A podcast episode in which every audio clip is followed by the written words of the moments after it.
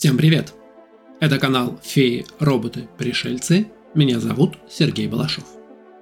Сегодня продолжаем говорить о гибридах. В фантастических мирах, помимо людей, часто живут и другие разумные виды. Эльфы, гномы, вампиры, инопланетяне и драконы. Они живут вместе и всячески взаимодействуют. Иногда в результате такого взаимодействия на свет появляются дети-полукровки – гибриды. В прошлом выпуске мы говорили о генетике и гибридах в реальном мире. Правда, котята у льва и тигрицы – такие милашки. Сегодня нашей темой будут полуэльфы, дети человека и эльфа, полуорки – результат связи орков и людей – и другие, самые необычные полукровки.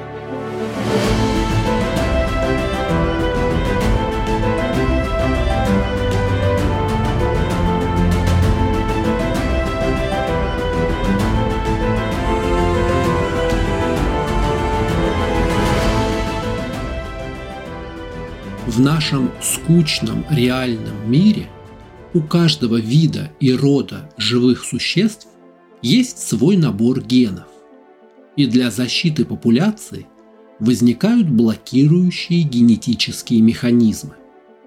Гибриды, если и возможны, то между близкородственными видами. В фантастике все гораздо результативнее. Дети рождаются у существ из разных миров, с разных планет, у родителей с разным биохимическим составом. В большинстве случаев речь идет о магии, которой подвластны любые законы природы. Что же за дети родятся в результате? Как правило, получается один из двух вариантов. Потомство будет похоже на одного из родителей или же будет обладать признаками обоих. Это можно рассматривать как возврат к доменделевскому взгляду на наследственность, когда не существовало представления об отдельных генах и механизмах их действия. Примером того, как может работать магическое наследование, будет мир Средиземья в работах Толкина. Из Сильмариллиона известно, что люди и эльфы были задуманы при сотворении мира от редких союзов эльфов и людей появлялись полуэльфы. Каждый полуэльф должен был раз и навсегда выбрать ту расу, к которой хотел принадлежать, ибо судьбы эльфов и людей в Орде различны. Эльфы бессмертны, люди же умирают в свое время. Всего было три союза эльфов и людей, от которых появлялись дети. Они были заключены между представителями главнейших династий эльфов и людей. Лютен и Берин, Идриль и Туор, Арвин и Арагорн. Лютен и Арвин выбрали путь смертных вслед за своими мужьями.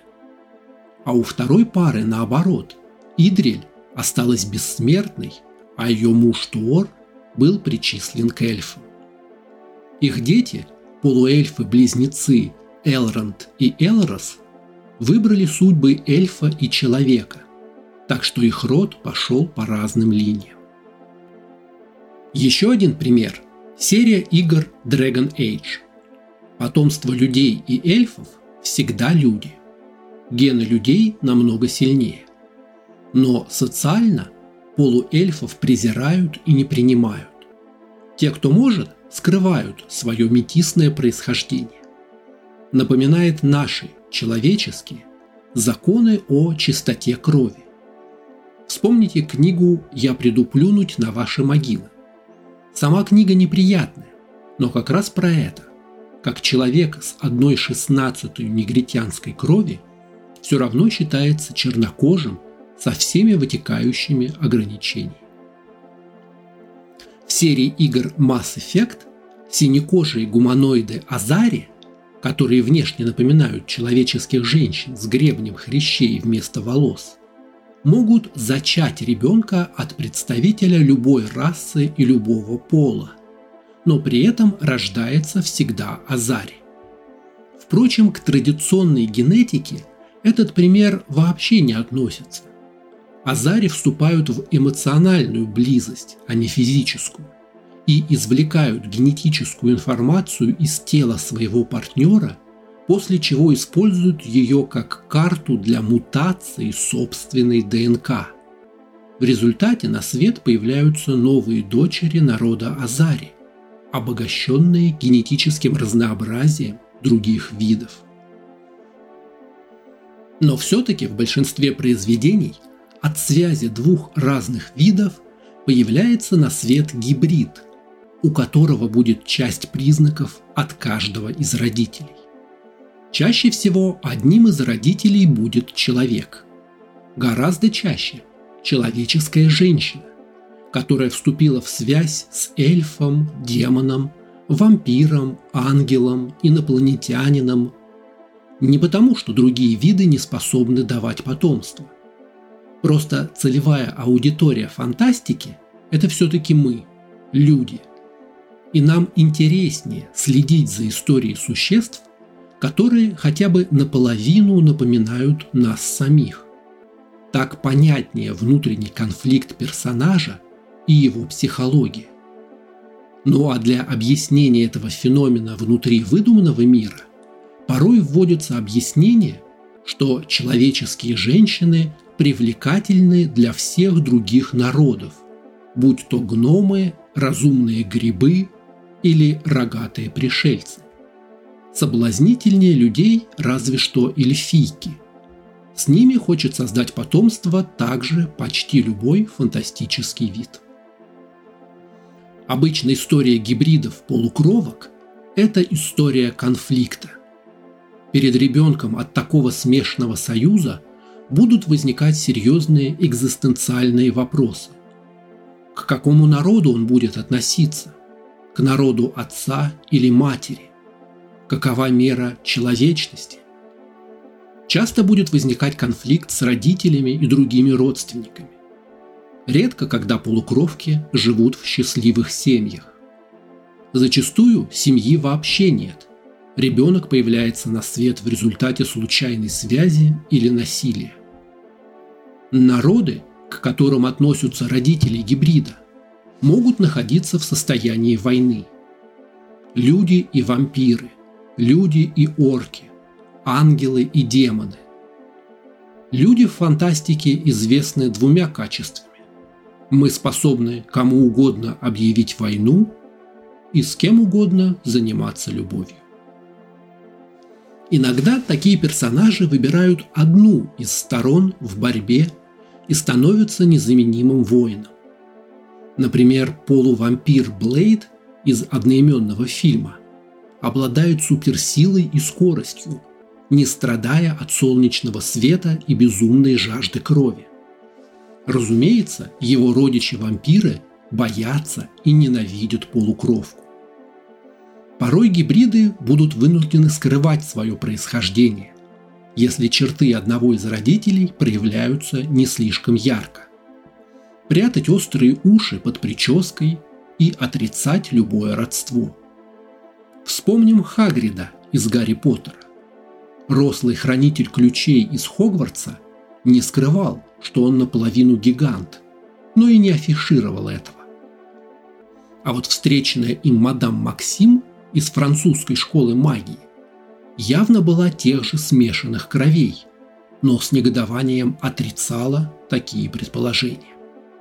Часто дитя двух миров будет подвергаться насмешкам, непониманию и даже дискриминации со стороны других. Или наоборот, представитель смешения рас может обладать экзотической привлекательностью и станет объектом домогательств. В любом случае, такие дети часто вырастают недоверчивыми одиночками, стремятся доказать всем свое право на место под солнцем, будут бороться за признание своей семьи или наоборот, отвергнут все связи с родичами с обоих сторон. В сериале «Звездный путь» один из главных героев, командор Спок, был полукровкой. Его отец – инопланетянин, посол с планеты Вулкан, а мать – земная женщина. Сам Спок считал себя полноценным вулканцем, однако другие дети дразнили его и насмехались над внешним проявлением эмоций. В конце карьеры Спок стал послом и представителем планеты Вулкан в переговорах с другими расами. Наверное, первое, что приходит на ум при слове «фэнтези», это полуэльфы – результат связи людей и эльфов. Существуют они с зари времен. Еще до появления фэнтези как жанра, в сказках и легендах говорили о том, как дивный народ любит похищать человеческих детей. Стереотипный полуэльф – печальный, трагический персонаж, стоящий между двух миров и не принадлежащий ни к одному из них. Полуэльфы в равной степени могут быть как результатом романтической истории, так и жестокого насилия. Наверное, самый известный полуэльф – это следопыт Танис из серии книг Dragonlance «Война копья». Танис появился в результате трагедии. Бандит-человек изнасиловал эльфийку и убил ее мужа. Танис вырос в семье матери и все детство терпел насмешки и предвзятость со стороны эльфов, которые считали его недостойным и жалким. Он широкоплечий мускулист и, в отличие от эльфов, носит бороду, такую же рыжую, как и волосы. У него высокие скулы и зеленые глаза. Танис рассудителен, порой нерешителен, но в трудную минуту способен взять на себя роль командира. Всю жизнь Танис ищет гармонию своей человеческой и эльфийской сущности. Однажды Таниса спросили, почему он зовет себя полуэльфом, а не получеловеком. Он горько ответил, что, по мнению людей, полуэльф – это часть целого существа, а получеловек – это калека. Кстати, отмечу этот лингвистический казус. Конечно, наш человеческий шовинизм заставляет нас считать людскую половину настолько очевидной, что о ней даже нет нужды упоминать. Полуэльф, полуорк, полугоблин. А как будет называться отпрыск человека и полурослика? Полу-полурослик? Многие полуэльфы в раннем возрасте учатся ладить со всеми, ослабляя враждебность и находя точки соприкосновения. Они обладают эльфийской грацией без эльфийского высокомерия и человеческой энергией без грубости. Из них часто получаются отличные дипломаты и посредники. Может существовать и другой вариант происхождения полуэльфа. Среди темных эльфов, дроу, царит матриархат, и мужчины находятся на низшей социальной ступени.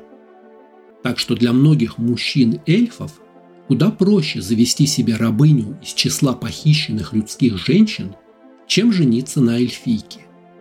Судьба такого ребенка будет зависеть от пола и личных способностей. В отличие от полуэльфов, полуорки – традиционно являются более темной расой. Типовые орки – это жестокие и уродливые головорезы, так что полуорки, вероятно, были зачаты далеко не добровольно. Полуорки могут быть как подлыми ворами и убийцами, так и буйными вояками, не обремененными мозгами. Их лица слишком свирепые для человека и слишком мягкие для орка. Часто у них сероватый оттенок кожи и выступающие зубы. Чаще всего полуорки не находят себе места среди людей. Людям трудно не обращать внимания на явственно орчьи черты. Память о давней вражде двух народов заставляет подозревать полуорков в агрессивности и злобе. А вот сами орки судят воина по его силе свирепости и уму.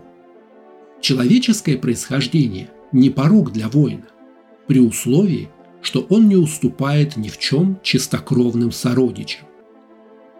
Полуорки, которые слабее чистокровок, недолго протянут в племени.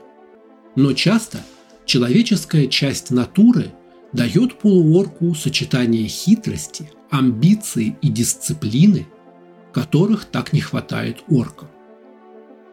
Со временем такой однобокий образ приелся, и полуорки стали, вслед за самими орками, более глубокими персонажами. Особенно разнообразили происхождение полуорков. Если раньше эти дети были традиционно результатом насилия, то в новых редакциях они могут появляться от союза и даже любви людей и орков. В мире World of Warcraft орки часто вступали в связь с людьми. Потомство орков и людей сравнительно многочисленно. Например, в окрестностях Хилсборада живет около четырех сотен полуорков. Да и сами орки из безумных, агрессивных дикарей-каннибалов превратились в благородных воинов-шаманов, не уступающих умом и культурой другим народам. Отпрыски демонов и людей в разных произведениях называются по-разному. В XIX веке отпрысков демонов и смертных женщин называли комбионами. В фэнтези их именуют тифлингами. Как и у других гибридов, отцом им чаще является демон, а мать – человеком. В средневековых легендах Гибриды человека и демона часто были потомком человека от инкуба или суккуба. Полудемоны могут быть героями или злодеями. Они могут бороться со своей демонической природой и пытаться доказать свою доброту, сражаясь с порождениями зла. Как правило, ни о каком принятии ни со стороны людей, ни со стороны демонов речи идти не может. Полудемонов никто не любит и никто им не верит. Злые полудемоны могут пожелать адской власти, чтобы устроить ад на земле, мстя всему жестокому миру. Полудемоны могут предвосхищать приход Антихриста и готовить мир к его царству. В числе полудемонов можно вспомнить Данте, главного героя серии игр Devil May Cry. Данте – антигерой – сын демона и человеческой женщины. Он решает стать охотником на демонов. С мечом и пистолетами он ищет демонов, виновных в гибели его матери, и воздает им по заслугам, и попутно добивается славы и богатства. В игре Planescape Torment одним из спутников героя может стать молодая воровка по имени Анна. Она тифлинг, и выглядит как стройная девушка, вот только с крысиным хвостом. Анна никому не подчиняется и не признает правил. Она борец и вор, и выросла в трущобах. Знает много оскорблений и крепких словечек и не лезет за словом в карман. В игре также появляются другие персонажи Тифлинги, некоторые из которых куда менее похожи на людей из-за таких особенностей, как рога или козлиные копыта. От кого еще люди могут производить потомство? Да практически от любой фантастической расы. В мире драконов и подземелий часто встречаются полугномы. Мужчины-гномы стремятся жениться на человеческих женщинах, поскольку своих женщин у них не хватает. Дети в подавляющем большинстве похожи на гномов и ведут такой же образ жизни. У некоторых фантастических народов вся раса состоит из существ только женского пола. В результате они нуждаются в людях для продолжения рода. Такие ярко выраженные однополые расы – это дриады и нимфы, которые известны любовью к людям еще со времен Древней Греции. В некоторых произведениях так поступают гарпии. Женщины-птицы похищают человеческих мужчин, чтобы завести от них детей. Согласно культурной традиции, гарпия убивает и обычно съедает своего возлюбленного после акта. Их дочери рождаются из яиц и полностью повторяют природу матерей гарпий. Чудовища Медузы, женщины с волосами из змей, используют обман и маскировку, чтобы соблазнять мужчин-людей и от них зачать детей. Почти всегда это заканчивается смертью мужчины, обычно в результате окаменения. Драконы, как известно, плодовиты и, по-видимому, склонны к сексуальным приключениям. Это привело к появлению ряда монстров, гибридов, драконов. Драконы-львы, наполовину львы, драколиски, наполовину василиски, дракосфинксы и так далее. Когда самцы-драконы вступали в близость с девушками-гномами, эльфами или людьми, на свет появлялись полудраконы. Дети с драконьей кровью обладали высокой харизмой, врожденной способностью к магии и способностью менять форму. Драконы рожнины в гуманоидной форме имеют по четыре пальца на руках и три пальца на ногах, большие, но тупые когти, чешуйки вместо кожи и волос. Физические пропорции у них, как у гномов, более коренастые, чем люди. Иногда к этому добавляется еще и самый настоящий драконий хвост. Вообще в третьем издании правил Dungeons and Dragons было разрешено создавать персонажей гибридов практически любых рас. Так что кроме перечисленных, можно найти упоминания полуэлементалей, полуфей, полуджинов, полуминотавров, полутроллей и даже полуголемов. Постарайтесь не думать о том, как они появились на свет. Это просто магия. Собственно, не только люди могут заниматься любовью с другими народами. На страницах книг в жанре фэнтези встречаются любые комбинации, иногда противоречащие не только принятым нормам морали, но и здравому смыслу. Перечислять их все нет никакой возможности. В большинстве случаев ребенок-гибрид наследует самые характерные черты своих родителей и ищет место в этом мире. Здесь интереснее не то, каких существ свел между собой автор, а как он распорядился полученным персонажем. Бывают дети от связи гномов и полуросликов. Дети эльфов и гномов – эльфов и полуросликов.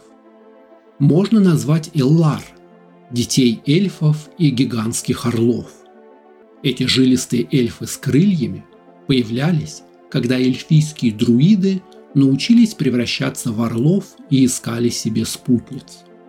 Грендлы – это результат скрещивания троллей с гномами или людьми. Полугнолы, полугоблины Потомство гоблинов и гнолов от полуросликов, гоблинов и даже эльфов. Гибридное потомство гарпий и полуросликов. Марлоки – ужасные гибриды гномов и троглодитов. Штейны – результат скрещивания эльфов и наг в любой комбинации. Трикси – гибриды гномов и фей. Под конец можно вспомнить красивую пару из мультфильма «Шрек» осел и драконица. Осел обнаружил, что страшный дракон, который охранял башню и собирался его съесть, на самом деле леди, и большинство посетителей замка не очень хорошо с ней обращались. Осел делает ей комплимент, драконица польщена, и вскоре между ними начинается роман. Осел убеждает дракона помочь Шреку помириться с Фионой, и она помогает им победить главного злодея. А в конце второй части мы видим их очаровательных детишек. Эти гибриды очень похожи на ослят, но с драконьими крыльями и хвостами. Они могут летать и дышать огнем. Как мы видим, люди в фантастике и фэнтези могут создавать семьи практически с любыми народами. Биология и законы генетики нам не помеха. Самое сложное – это не придумать нового гибрида, а правдоподобно описать его или ее натуру и характер. Какими будут эльфы-русалки в глазах других народов? И что они будут думать о самих себе? От того, насколько интересно автор сможет это рассказать, и зависит успех гибрида в массовой культуре. Можно сказать, что истории многих гибридов отражают нашу предвзятость и нетерпимость. Другого цвета кожи и разреза глаз уже достаточно, чтобы ребенок стал изгоем и всю жизнь помнил о том, что он не такой, как все, хотя его вины в его рождении нет. С другой стороны, если мы способны представить себе детей гномов и орков, это значит, что в наших фантазиях мы куда более открыты и готовы к самым разным отношениям. Наверняка это поможет нам, когда мы на самом деле встретим инопланетян или эльфов. А кто ваш любимый персонаж из числа полукровок? Напишите в комментариях. Спасибо, что смотрели. Канал Феи, Роботы-Пришельцы можно читать на Дзен, в Телеграме и ВКонтакте. Аудиоверсия доступна на Яндекс подкастах, Apple подкастах, подкастах ВКонтакте и Google подкастах. Видеоверсию смотрите на YouTube и Рутуб. Поддержать проект можно на сервисе Boosty по ссылке в описании. Ставьте лайки, пишите комментарии, не забудьте подписаться на канал, чтобы не пропустить новые выпуски. Спасибо, скоро увидимся.